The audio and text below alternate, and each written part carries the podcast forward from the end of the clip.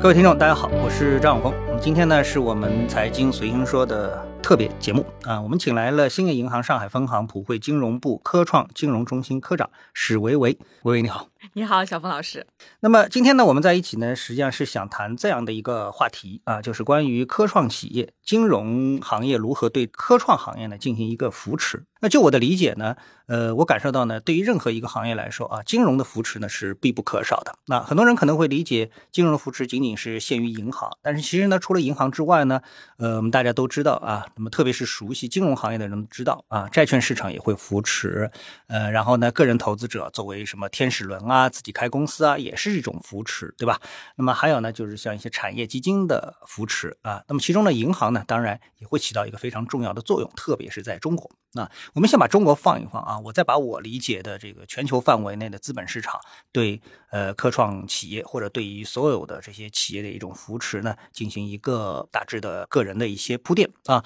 比如说呢，在美国，那么就有一个 ARKK。这样一个基金，那么这个基金的它的一个管理人呢，呃，行业业内人称呢叫木头姐啊。那么他呢，呃，对于这个整个一个科创企业啊，或者说是一种创新企业的一个投资呢，是在过去的几年都为资本市场呢所津津乐道啊。那么他所推崇的这个投资呢，就是一种颠覆式的、破坏式的一种创新，涉及的范围呢，包括人工智能、自动驾驶、数字支付啊，还有呢生物科技等等。啊，那么这些呢，我们一听就知道，哎，这些好像就是跟我们的科创啊，有着这个绝对的一种对标的意义啊。那经过这样一个理解之后呢，我觉得呢，对于整个我们的这个资本市场，就是中国的资本市场，如何去扶持我们的科创行业，哪些呃子领域啊，哪些领域是属于科创的领域，我觉得大致啊，我有这么样的一个理解。不知道呃，薇薇啊，你觉得我刚才所说的这样的一个理解，和你们兴业银行对科创行业的一个理解，是不是比较对标的？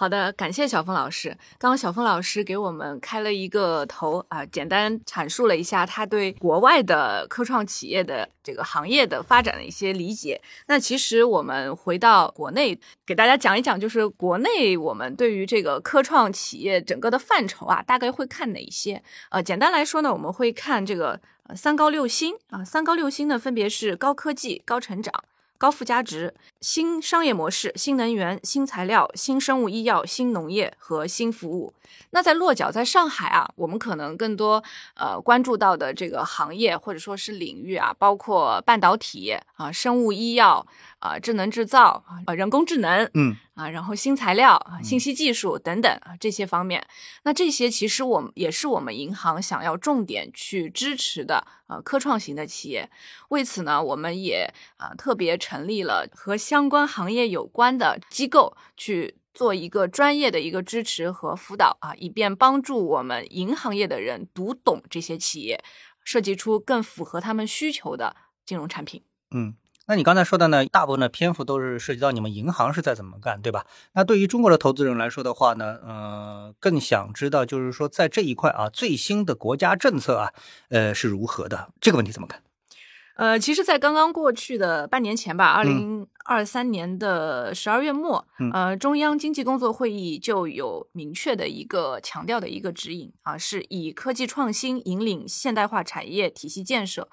呃，也是引导了我们金融机构要加大对科技创新、绿色转型、普惠小微、数字经济等方面的一个支持力度，重点支持我们在科技创新等领域的一个发展。那其实从呃监管的层面，以及我们总分支的这个集团化的要求层面来说，呃，也是把考核啊、评价呀纳入到我们支持科创金融的发展的呃是否是否有效落实。啊，这个制度的一个衡量标准之一。那对于我们上海分行来讲啊，我们的科创金融领域的这个发展已经获得了多方的认可。比如我们在呃过去的一年里啊，获得了上海银行业服务实体经济质效检测评价结果通报的等级是强这样的一个称号。那其实获得这个称号的银行呢，一共呃也就只有六家。那这个评价评价的这个标准啊，主要包括了。专精特新企业的贷款占比、知识产权质押贷款的增速、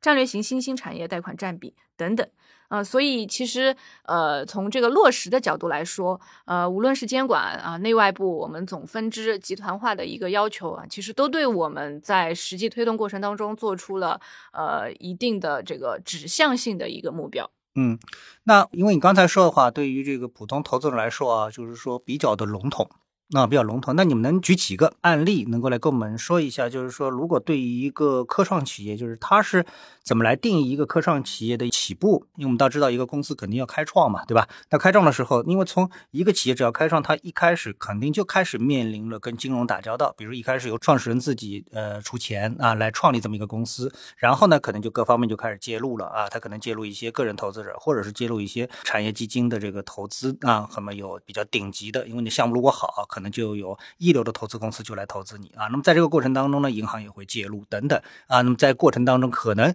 即使大家都是全都用力了，但有可能会面临最终的这个失败啊，因为不能谁也不能保证一个企业带上科创两个字，它就未来一定能够成为一个伟大的公司，对吧？当然，他们的目标一定是指向成为一个行业内最优秀的，或者是成为一个伟大的公司。那我们知道，这个世界上伟大的公司也是从小公司开始的啊，那么就像微软是从这个车库开始的，对吧？那也都是一个从科创开始的这么一个起步。那么，能不能给我们举一些你在工作当中碰到的案例啊？可能应该都是上海的企业吧？啊，这些企业他们是怎么样一点一点，这个最后入了兴业银行的法眼，然后得到了你们的扶持？好的，感谢小峰老师啊。小峰老师刚才说的，呃，非常的就是能够说到我们支持科创企业的这个呃金融工从业工作人员当中的心里去啊。因为呃很多科创企业的确是呃有我们的这个陪伴着，一步一步从小企业变成现在的大企业，嗯啊，成为未来的独角兽企业，也的确是发展的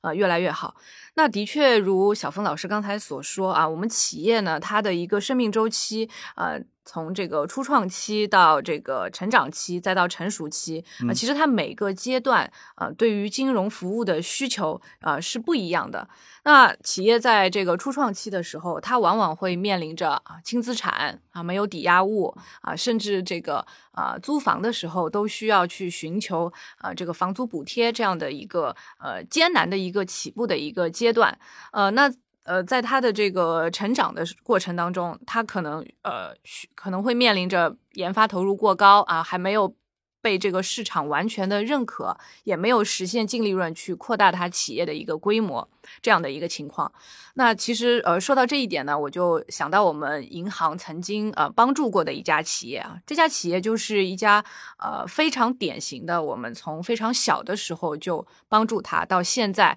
呃可以说还算是发展的挺不错的啊。那未来我们也希望它能够发展的更好。嗯。那给小峰老师也简单讲一讲这家企业的一个情况。嗯，这家企业呢，它是呃，我们说它选择的这个行业这个赛道啊，呃，是我们现在呃，就是国家也是重点支持的一个方向啊。它是主导半导体精密陶瓷零部件的研发、生产和销售的。那产品呢，就包括了陶瓷机械手臂夹、晶圆托盘、刻蚀机枪等等。然后，其实这个材料啊，啊，它主要是运用在这个半导体芯片制作的这个机器设备上了。我们说芯片很重要，中国芯很重要。那其实生产这个芯片的机器也很重要，或者说是更重要。嗯，对，这就让我们想到的是这个光刻机啊什么之类的，对吧？没错。嗯，那么在这个机器运转过程当中，它不可避免的会呃产生一些高温。那如果我们要维持这个机器就是有效的去运转，那我们制作这个机器或者说这个机器当中的一个核心关键的零部件，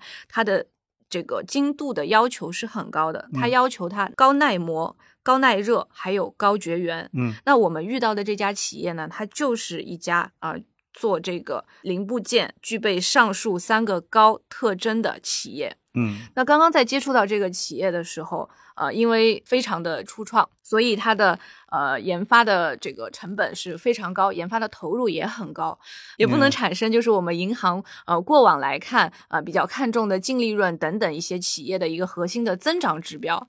但企业的这个表现也是非常的明显，因为它的技术在相关的领域当中是得到了非常广泛的认可。比如它的优势呢，算是国内比较首批拥有自研精密陶瓷粉料技术的一个企业。然后同时呢，它也是头部的一个芯片公司在陶瓷零部件领域的唯一的一个供应商。嗯，这样的背书很重要。是，当然，它还有一点更加让我们觉得它是值得支持的企业，是它是中国首个集成电路半导体陶瓷材料产业的一个标准制定的承担单位。嗯，所以它是这个行业的一个标准制定者。嗯，那一方面是企业在这个相关领域当中得到的专业的一个认可，呃，另外一方面呢是企业传统眼光来看，银行可能需要。这个被打破的一些评估的一个标准，那最后呢，促使我们愿意去通过银行的债权融资支持它一把的，是因为有了呃专业的一个产业基金的投资的一个介入。啊，因为呃这家产业基金呢，也是我们兴业银行上海分行的合作的白名单当中的这个产业基金。啊，它是专门去关注到半导体领域的企业的一个啊发展的产业基金，嗯。啊，所以在它的一个这个。呃，帮助下啊，也使得我们兴业银行上海分行对企业所处的行业啊、领域啊，有了更加深刻的一个认识。那最终呢，我们是呃在企业的一个呃起步阶段，给他发放了一笔我们叫做头贷联动的一个贷款。嗯，啊，所以就是企业要拥有了我们这一笔这个银行融资之后呢，它的一个研发费用啊，后续的一个工程的进展啊，就逐步的、逐步的跟上了。嗯。